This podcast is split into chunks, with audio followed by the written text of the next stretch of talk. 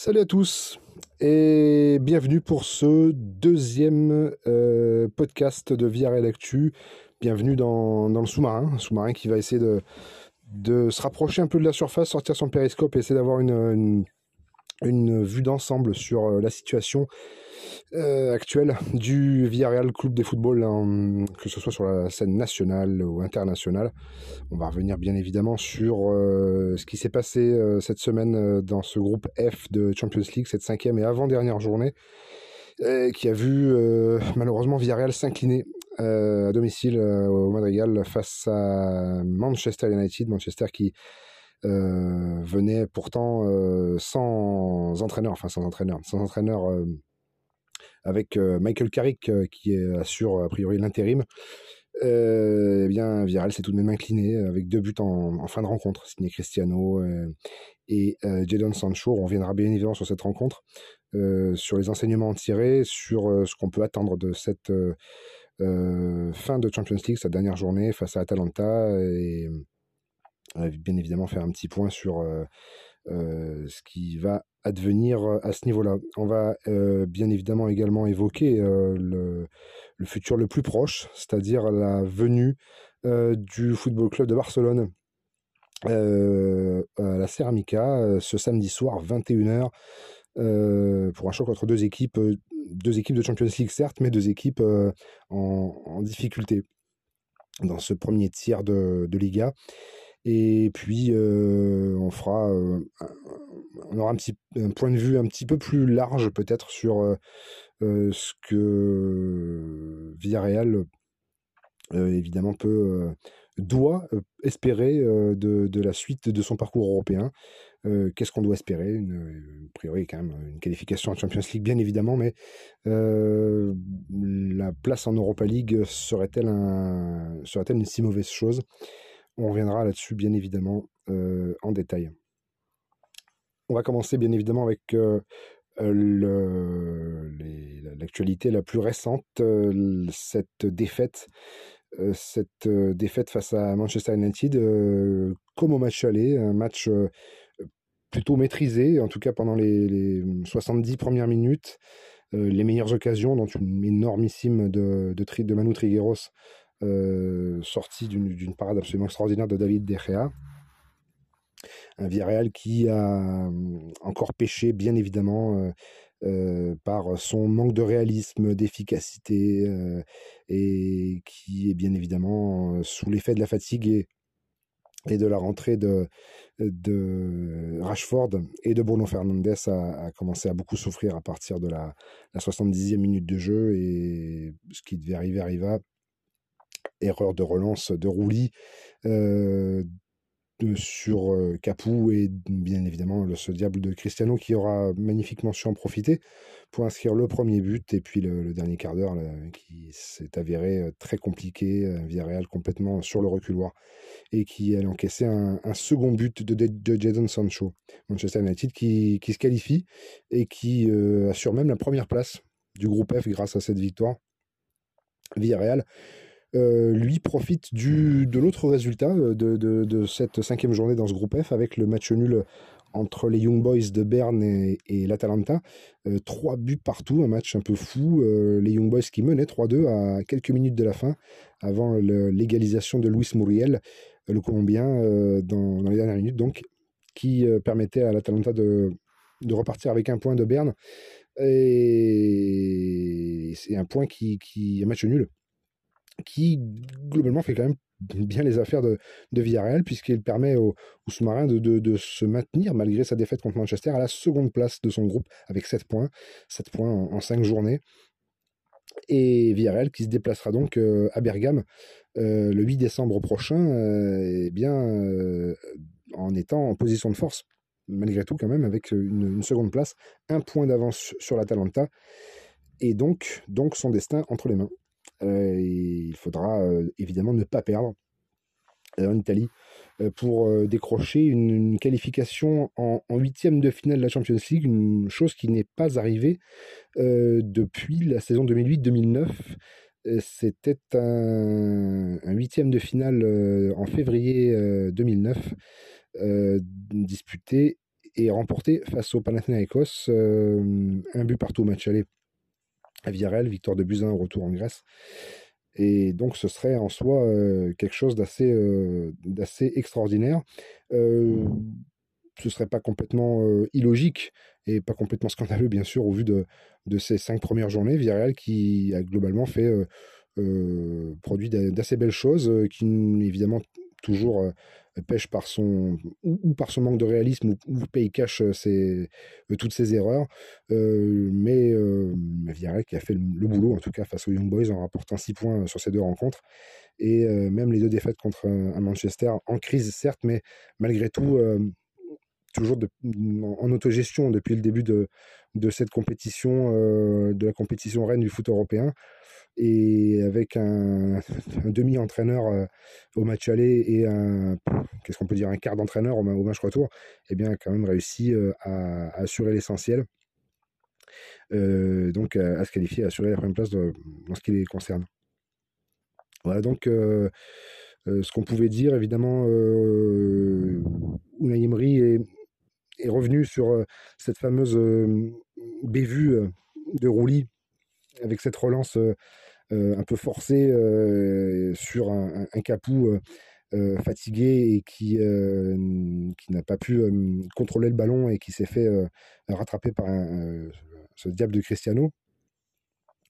Euh, ça arrive dans un contexte en fait où Villarreal souffre depuis 10 minutes à ce moment-là, recule, recule, recule et continue de, vouloir essayer de, ressortir proprement de derrière en, passe courte. Mais euh, la, pression, la rapidité euh, et la fraîcheur physique des, des Mancuniens a, fini par, euh, par achever un Villarreal qui n'a jamais pu revenir ensuite. Euh, Unai Emery est revenu donc sur cette, cette fameuse bévue en finalement en rappelant que c'était c'était pas une erreur imputable réellement à, à, un joueur ou à un autre, mais plus un concept de jeu, un concept assumé, qui, euh, que, que Unai Emery met en place, a mis en place depuis un an et demi, qui euh, globalement a quand même porté ses fruits, c'est moins qu'on puisse dire, mais qui est extrêmement risqué et qui, euh, surtout en l'absence de sa, de sa pièce maîtresse, bien évidemment, on y reviendra, Gérard Moreno, qu'on a très peu vu cette saison, blessé à deux reprises, et qui, qui manque énormément, bien sûr, au niveau de la finition même au niveau de la création dans cette équipe de Villarreal. Euh, donc euh, ce, système de jeu, eh bien, Unai persiste et signe et euh, de toutes les façons, il est évident qu'il ne va, pas changer, son, fusil d'épaule en, cours de route. on va dire que globalement, sur les deux dernières rencontres, la production a été bien bien meilleure, soit contre le Celta ou contre United. Malheureusement, il y a toujours ces, ce, encore une fois ce manque de réalisme, ce manque d'efficacité et, et chose que Unai Emery a également rappelé, euh, ces erreurs qui se payent cash, vraiment, euh, par rapport à la saison passée où on commettait à peu près le, la même quantité de même quantité d'erreurs, enfin le même pourcentage d'erreurs, mais qui l'an passé ne se payait pas forcément au prix fort. Euh, et ce qui n'est pas le cas cette saison, où euh, c'est sanction immédiate à chaque fois, ça se paye cash. Et un petit zeste de malchance par-ci, un petit zeste de manque de réussite par-là. Ceci explique en grande partie les difficultés dans lesquelles se trouve Villarreal depuis ce début de saison, avec une douzième place, pas en, euh, accord avec le, standard revendiqué par, l'équipe de Emery. Voilà donc euh, ce qu'on pouvait dire sur ce match de Manchester. Euh, bien évidemment, euh, qu'est-ce qui attend maintenant le Villarreal? Eh bien, ce match face à Atalanta que Villarreal va aborder dans des conditions relativement favorables. on le répète avec ce, petit point d'avance qui permet à Villarreal de, ne faire que match nul. Il faudra bien évidemment pas y aller pour ça, pour aller chercher le, nul, mais c'est quand même une sécurité supplémentaire. Et puis surtout, surtout, avec euh, l'assurance de d'être européen en février, euh, la qualification euh, assurée définitivement pour l'Europa League, ce qui, ce qui est un sacré parachute et ce qui serait un, un, un de consolation quand même globalement On y reviendra tout à l'heure en fin de podcast en imaginant un peu les, différents scénarios de, cette fin de saison, notamment sur la, sur la scène européenne. mais quoi qu'il en soit, le bilan est quand même globalement positif à l'issue de ces cinq journées. On peut en plus espérer avoir, en théorie ce sera le cas pour le retour, pouvoir compter sur Gerrard qui a, repris l'entraînement cette semaine avec ses coéquipiers, euh, qui devrait reprendre un rythme totalement normal à partir de la semaine prochaine. Donc euh, avec un Gérard, euh, on l'espère, pas loin de son meilleur niveau, en tout cas qui commencera à, revenir et, on peut espérer peut-être eh bien aller renverser, renverser la table et, aller arracher cette, cette, place en huitième de finale de la Champions League. On va maintenant se tourner bien évidemment sur le, futur euh, proche, l'avenir le, plus proche, c'est-à-dire ce, cette réception du Barça de Xavi euh, à la Ceramica samedi soir à 21h. Un Barça qui, évidemment, euh, je ne vais pas vous rappeler les, derniers événements survenus en Catalogne, mais qui, bien évidemment, est dans la, dans la difficulté. L'arrivée de Xavi a un peu rasséréné le vestiaire, bien évidemment, a rendu une, certaine assise, euh, au moins, euh, à, ce, Barça, qui euh, s'est imposé la semaine dernière, samedi dernier, lors du derby face à, l'Espagnol. Une victoire pas malheureuse, on va dire. et puis ce nul face au Benfica cette semaine en Champions League euh, un nul qui laisse donc euh, le Barça euh, deuxième de son groupe également avec 7 points, comme Villarreal, mais qui aura la lourde tâche de les défier le Bayern pour la dernière journée. Donc il faudra ou aller chercher un résultat en Bavière ou espérer un contre, une contre-performance de la part du, Benfica dans le même temps. Donc c'est pas forcément gagné, mais le Barça a sauvé les meubles et peut dire aussi merci à certains Seferovic qui a, bien bien vendangé euh, à la dernière seconde avec cette euh, mythique action. Euh, donc un Barça qui se, dire, se, porte un petit peu moins mal, et qui n'a pas forcément beaucoup plus de certitude, mais qui se présentera à la Cermica dans des conditions un petit peu plus favorables que euh, qu'elle ne pouvait être il y a encore quelques, semaines. Il faut rappeler bien évidemment que la balance de résultats, le, les face à face face au Barça ne sont pas vraiment pas favorables à Villarreal, c'est le moins qu'on puisse dire, qui s'est imposé que deux fois dans toute son histoire euh, face au, Blaugrana à la Ceramica. La dernière, la dernière victoire, elle date quand même de 2007 à la Ceramica de octobre 2007. C'est une victoire 3 buts à 1 avec ce, but merveilleux de, de, Santi Cazorla en tout début de rencontre, en première demi-heure complètement folle. Et, également avec ces, deux, ces deux pénalties de, Marcos Senna. Et depuis, eh bien, Liga et Copa del Rey euh, comprises, euh, pardon, cumulées, eh bien, ça fait 14 rencontres, 12 en Liga, 2 en Copa del Rey, euh, que Villarreal n'a pas n'est pas, pas, parvenu à battre le Barça. Euh, donc c'est vrai que ça ne se présente pas sous les, euh, meilleurs auspices forcément à ce niveau-là aussi, au niveau des, statistiques et de l'histoire récente. Euh, le Barça qui n'est pas forcément non plus une équipe qui réussit beaucoup à, à Unai Emery, on le sait. donc les chiffres ne parlent pas en faveur du sous-marin, malheureusement. Et tout cela, bien évidemment, dans le, contexte compliqué qui est celui que traverse actuellement Villarreal. alors, on va faire un petit point sur l'état des forces en présence côté, côté Groguette, qui ne sera pas là de façon certaine, qui ne sera peut-être pas là. alors, il faut savoir que la séance d'entraînement de ce vendredi 26 novembre, eh bien, euh, euh, Francis Coquelin n'y a pas participé et Serge Aurier non plus. On n'a absolument aucune information sur la nature des, blessures qui euh, privent ces deux joueurs qui vont priver probablement ces deux jours de, convocation pour la, rencontre de demain. Dans le cas de, Francis Coquelin, eh bien, il était également absent de la convocation pour Manchester ce mardi. Donc pas plus de nouvelles que ça, mais de façon quasi certaine, on peut même d'une façon certaine, ces, deux joueurs-là, le français, le milieu de terrain français et l'arrière droit ivoirien ne seront pas là demain soir. c'est assez préjudiciable dans, le cas de, Francis Coquelin qui, qui était arrivé, on s'en souvient, au mois de juillet 2020.